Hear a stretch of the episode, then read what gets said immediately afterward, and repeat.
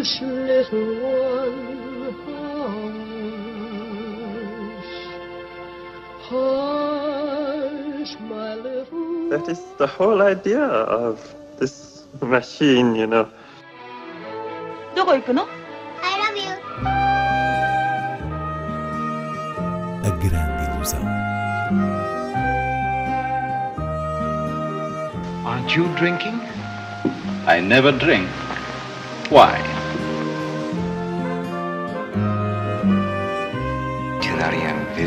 Hiroshima. J'ai tout vu, tout.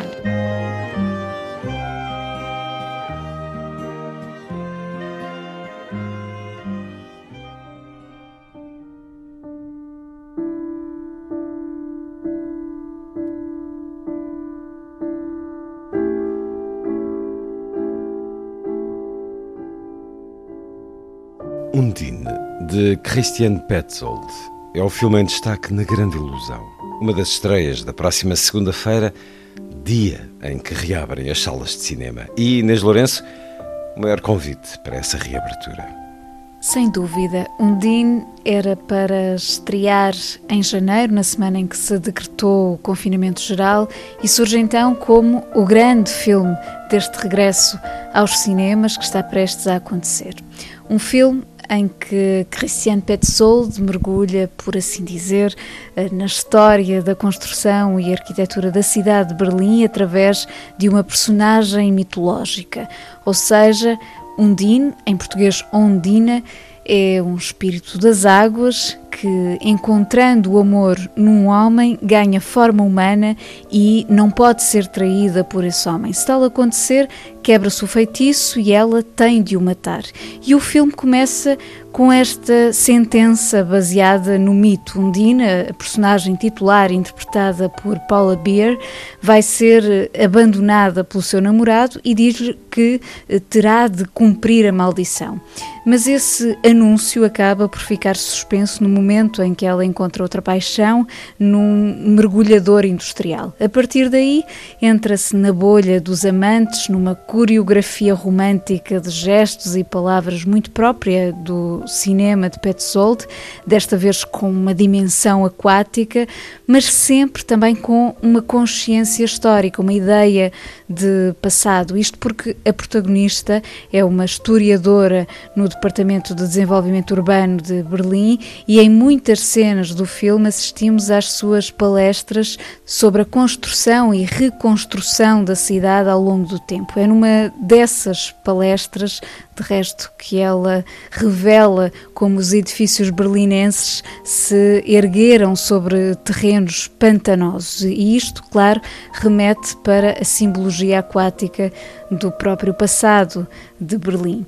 Portanto, estamos sempre num plano indefinido entre a fábula e o mundano, o passado e o presente, com um par romântico que vive um amor fantasma, belo e transitório. Petzold, o, o grande realizador alemão dos nossos tempos, assina aquele que será certamente um dos filmes mais encantadores e encantatórios do ano.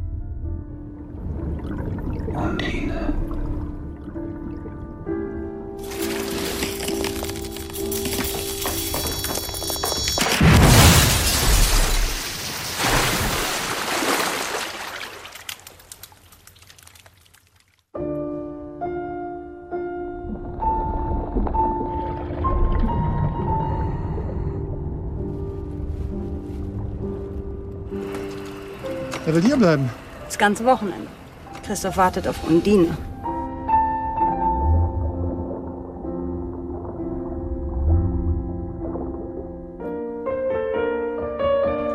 Undine?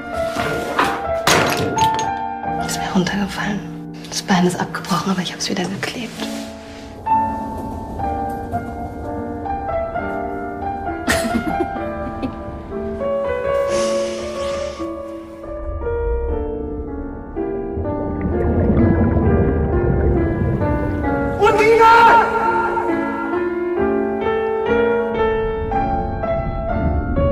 Gesagt, dass du mich liebst.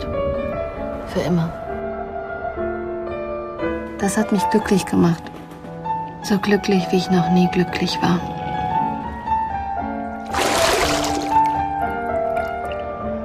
Du kannst nicht gehen.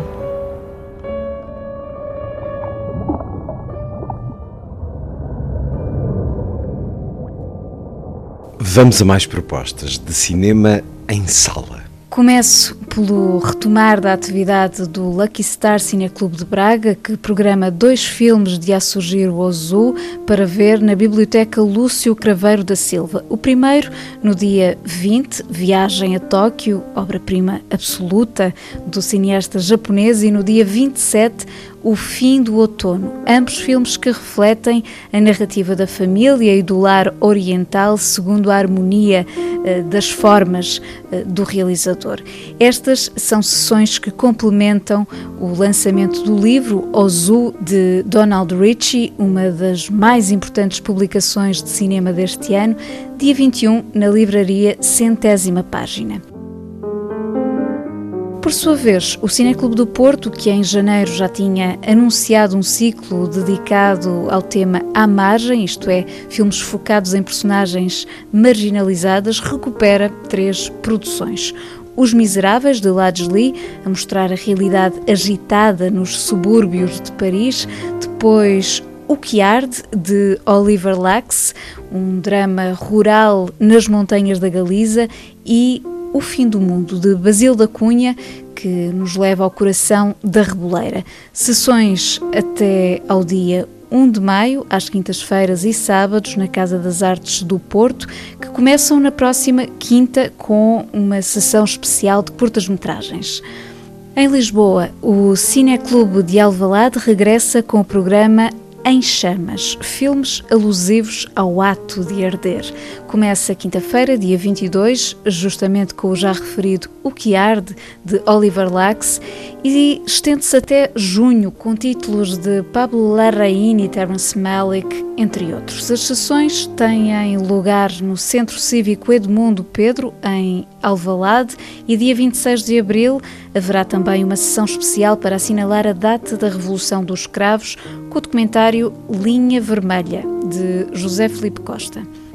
Finalmente, ainda em Lisboa, a Cinemateca, a partir de segunda-feira, reinicia a sua programação regular com duas sessões diárias. O filme que faz a grande entrada ao princípio da tarde de dia 19 é um belo Row Walsh, mulher rebelde, com a fama fatal Jane Russell, cujo centenário se comemora em junho, e até ao final deste mês abre-se o apetite aos ciclos que vão chegar ao longo do ano, com sessões que refletem essa diversidade, como sejam títulos das futuras retrospectivas de Alan Dawn, Peter Bogdanovich e da francesa Jacqueline Audry, entre outros, ou, por exemplo, no dia 26, um filme japonês dos anos 60 que reproduz o estilo noir hollywoodiano. Chama-se Intimidação e é realizado por Koreyoshi Kurahara. Para os apreciadores do género, fica a sugestão. Na televisão também há cinema em destaque no fim de semana.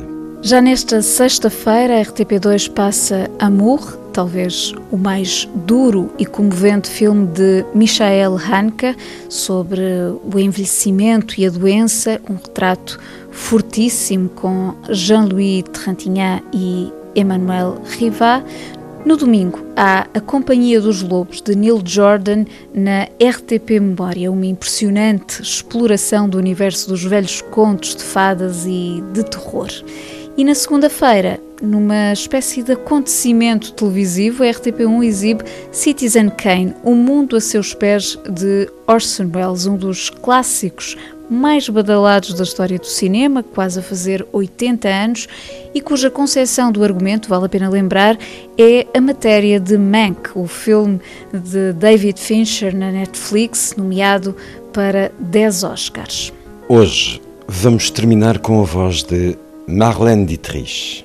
Mais precisamente com a canção The Ruins of Berlin, escrita por Friedrich Hollander, que a berlinense Dietrich canta no filme A Sua Melhor Missão, de Billy Wilder. Faço esta escolha musical porque começamos a grande ilusão com Undine, o filme de Petzold que põe o presente a conviver com os fantasmas do passado de Berlim, esses de que fala a letra da canção, mas sobretudo porque é uma música sobre o renascer a partir das ruínas. E o regresso às salas, depois de tanto tempo, também tem um sentido de renascimento. Por isso, voltemos sob o signo de Berlim. Amidst the ruins of Berlin, trees are in bloom as they have never been.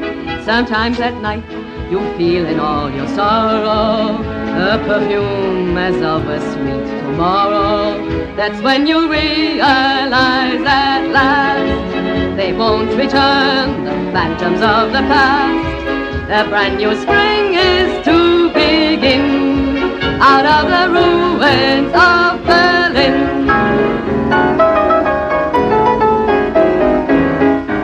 In den Ruinen von Berlin fangen die Blumen wieder an zu blühen und in der Nacht spürst du von allen Seiten einen Duft als wie aus alten Zeiten.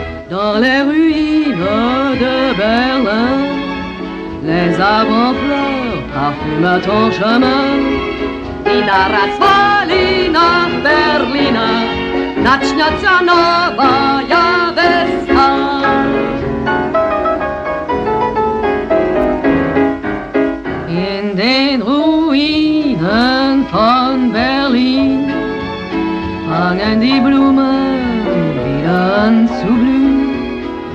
Und in der Nacht spürst du von allen Seiten einen Duft, als wie aus alten Zeiten.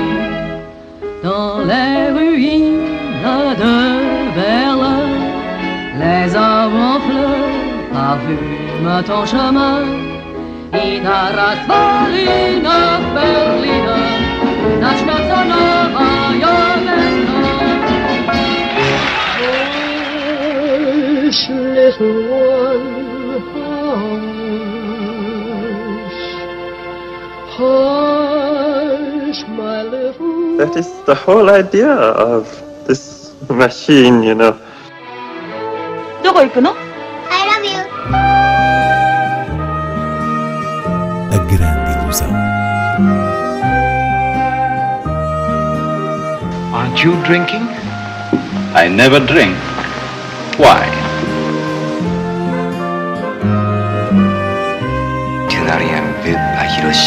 J'ai tout vu.